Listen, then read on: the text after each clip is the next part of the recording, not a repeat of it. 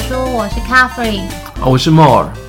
我们今天是谈话节目，谈企业债、无风险利率、殖利率倒挂。我之前有朋友问我说，他可不可以去买，好像是 Visa 还是花旗的企业债，然后他问我好不好？那那个是他现在的理专推荐他，因为就是等于是他帮他妈妈去做一个评估，因为他们妈就是手上有一笔现金，那因为老人家嘛，他其实也不需要再赚很多钱，那只是想要。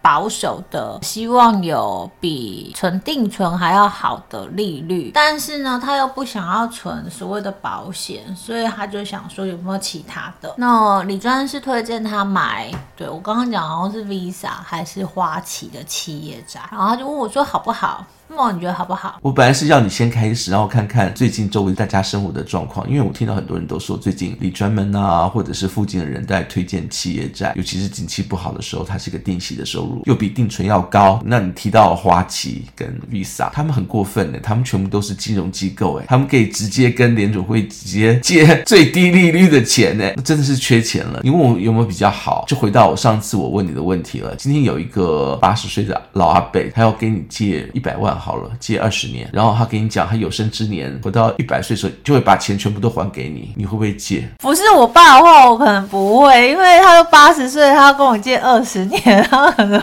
虽然说现在寿命非常的长，但是借他二十年，我可能就不会借。你知道那个一般的企业债都是借多久吗？不知道哎、欸，都是十年、二十年啊，这很正常，或三十年啊。美国的房贷是三，他们是借长债，所以他们你要比的就是跟他们借给你的利率跟呃银行。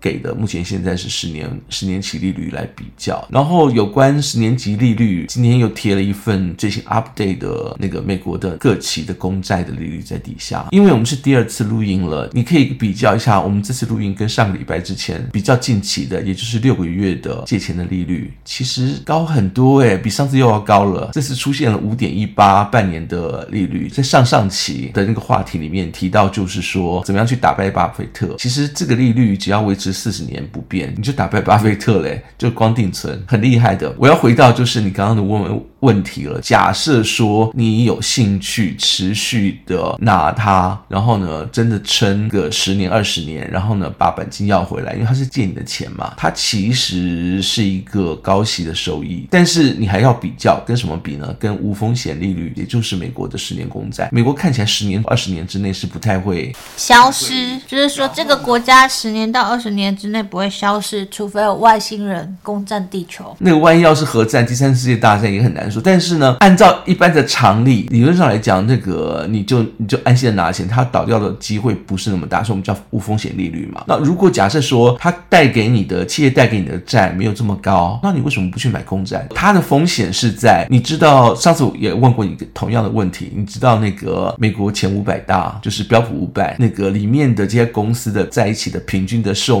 然后呢，你知道是几年吗？你上次是说十二年是不是？对，那他们要给你十十二岁的小孩要给你借二十年的报酬，确定二十年以后他们还在前五百大，会不会有的时候就不见了？他们寿命再加二十年要活三十二岁左右，他们能活三十几年吗？要在前五百大还要活三十几年，他才可靠嘛，才会还你钱嘛？这个都比较难说耶，我觉得都比较难说。美国毕竟，如果假设说你去摄取，就是要在我们一般的那个，我们算是如果假设说一出了社会就开始。去做定存，你之前讲的那种定定期定额的那种存股，这样子存四十年嘛，存四十年以后就到退休。那你知道美国现在前五百大里面活超过四十年的年龄超过四十年的公司有几家？十家应该不到吧，对不对？比你想象来的多，因为毕竟是前五百大，有二十六家。也就是说呢，它大概前五百大里面就五趴左右的企业超过这个数字，超过这个数字看起来好像是比较大、比较。稳定的企业嘛，就又回到，如果一个八十岁的老人，他很健康的活到八十岁，他要再给你借二十。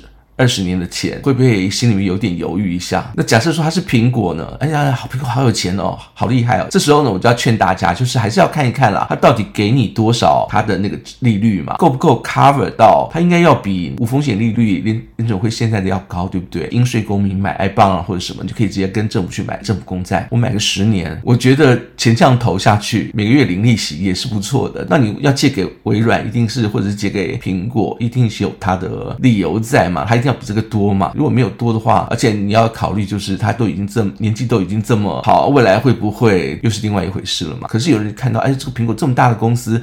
一定没问题，那就会买下去。好，我帮 Mo 做一个简单的小结。基本上，企业债呢跟所谓的美国公债最大的差别就是，企业还是会有倒闭的风险，不管它是在多大家的公司。那像两千零八年那时候，安龙就出事了。那安龙其实是美国非常非常非常大的一个企业体，那它在完全无预警的状态下就破产，然后就消失了。可是，呃，相对来讲，就是政府基本上不会倒闭，尤其我们讲的是美国政府，所以美国政府发行的债券，十年期公债被视为所谓的无风险的投资商品的原因，就是因为它没有消失的可能性。当然，就是它有可能会消失啦，但是消失的可能性的几率很小，除非我们刚刚讲的核战爆发，或者是外星人攻打地球之类的。那可是企业有没有可能今天还好好的，明天就破产？这是有可能的，即使。再大的公司，它的风评再好，那时候安龙其实是美国风评非常非常好的一家公司，可是它也就是这样就破产。即使风评再好，它都还是有一定的风险。那如果我们看企业债跟公债来讲，如果企业债的利率没有比公债来得高，建议大家还是去买美国公债，因为它没有风险，然后它的利率又比较高。对，就是要看一看了，然后呢，看看那个风险值不值得每个月多一点的那个利息。我可以跟大家解释一个最坏的状况，那个状况是假设说，今天你呃手上拿着他的就是企业债，拿二十年嘛，如果都没有事情，安安稳稳的，二十年到了以后呢，你跟他讲说好，把本金还我，他就把本金还你了，中间你的领的利息都是你赚的嘛，这是一种。可是呢，一般的企业债它是处在公开市场上的，公开市场上的意思就是说，今天我买了企业债二十年，如果你是今年已经是四十岁、五十岁好了，你要等到七十岁才能把它领出来花，好像也不太适当嘛。那公开市场的好处就是说，好，那如果今天我领领了个十年，还剩十年，那我就不领了，我就把这份债权就卖给别人。那这是公开市场嘛？它还是有一定的价值在。呃，理论上来讲，你当初他欠你的钱，他的二十年后才还，你现在剩下十年嘛，应该就是最少能能够把你当初借过的钱收回来，卖出这个价钱。可是公开市场上呢，如果今天你要临时变现，你要卖出这个价钱，有些人就会对方觉得说他到底值不值这个价钱？你正好在买的时候，对方是大公司，我刚刚讲前五百大，看起来非常的 firm，很稳当。可是你要卖的时候呢，有一种情况是你需要钱，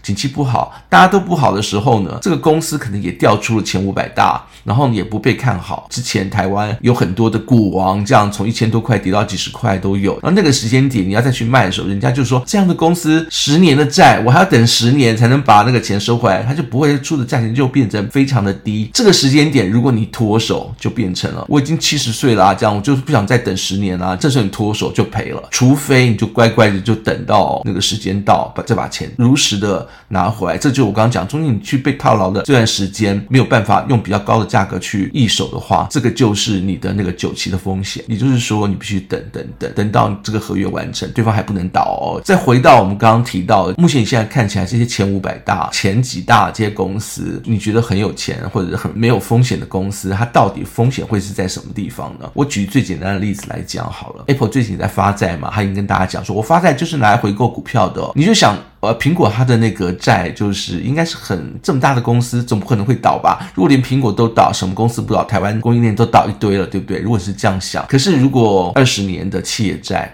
那可能如果在明后年万一不小心乌鸦嘴的这边发生了什么什么什么问题，所有美国的企业全部都不管是被美国政府或者是中国政府被迫。断绝往来，特斯拉、苹果都会遭殃哦。当然，你就想说，那那时候台积电也会遭殃。对，我想所有东公司会遭遭殃。但是你是在就是目前的状况买的企业债，那时候你想要脱手是没有人会接的，它可能就不值那个钱了。那一直要等到二十年到期，你才看看它是不是还是能活到那个时间点，才能够拿回你的本金。类似像这样的风险，我就已经跟大家提到，就是最坏的状况下，你就一直要撑撑到企业债到期，而且那个公司没有破产。那刚刚有提到无风险利率，风险利率，你在讲的是美国公债吗？就是美国公债啊，美国公债，你可能会问说，到到底什么债它是比较没有风险的呢？那么目前现在所谓的市场上认定的无风险利率的债就是美国债。那美国债有一就是一个月、两个月、半年的，然后呢，一年、两年的。无风险公债是十年的，也就是说，基本上来讲，你又不要太久，但是也不要十，其实十年也算久。对，所以就是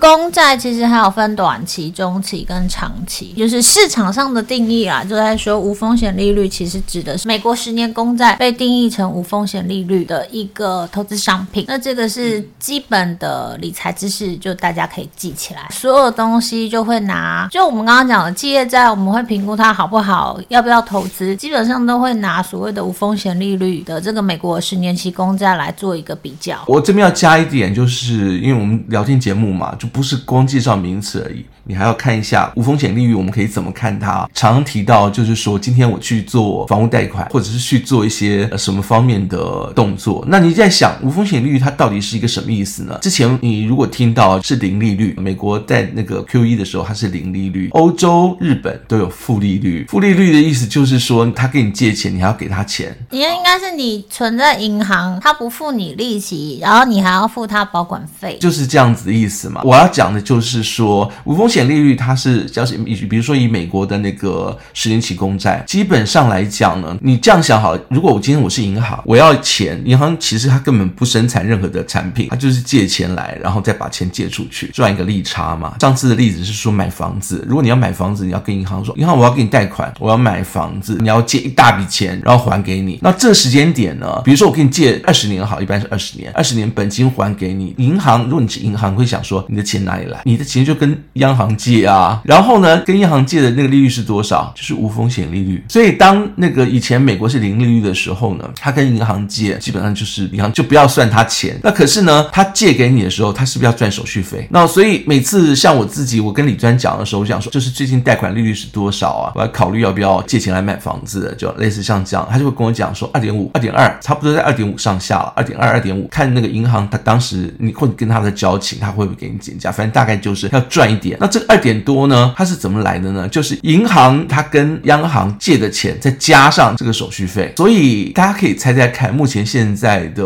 呃美国的呃就是 mortgage 房屋贷款大概是多少？现在七点三，最高到七点三七还是七点三一？七点三几了。它的算法就是美国现在预期的那个十年期的利率，再加上二点五，那现在还不到五趴嘛？现在四点七五嘛，所以加上二点五趴的话呢，大概就是差不多我刚刚讲的那个数字。相同的就是你会想说，那我定存这样子，我把钱借给银行，那银行它是不是要给我这么多利息？不是，我跟你讲，通常它会再减去二点五。他跟央行去借无风险利率，然后贷给一般的人，他要赚一笔。你把钱放到那边，他把钱再拿去用跟花，他也要赚一笔。反而是就是目前现在的利率这样子，它再往下减个二点多，那是正常他要赚的手续费。所以你可以看到，一般银行我们现在看，比如以台湾来讲的话，你大概存个一年期的那个定存，美元定存大概是二点多嘛，可以看一下，差不多就是现在的利率再减个二点几，这就很好玩了。这就是我刚刚这样讲，如果它往下减会变成负的话，怎么办？它 always 要赚这笔钱啊，你钱放进去，那它还是要赚这笔钱，就变成负利率，这是负利率的由来。好哦，那你解释一下值利率倒挂好了，因为其实这个名词非常常听到，但是我相信很多人不知道它到底要干嘛。简单的来过。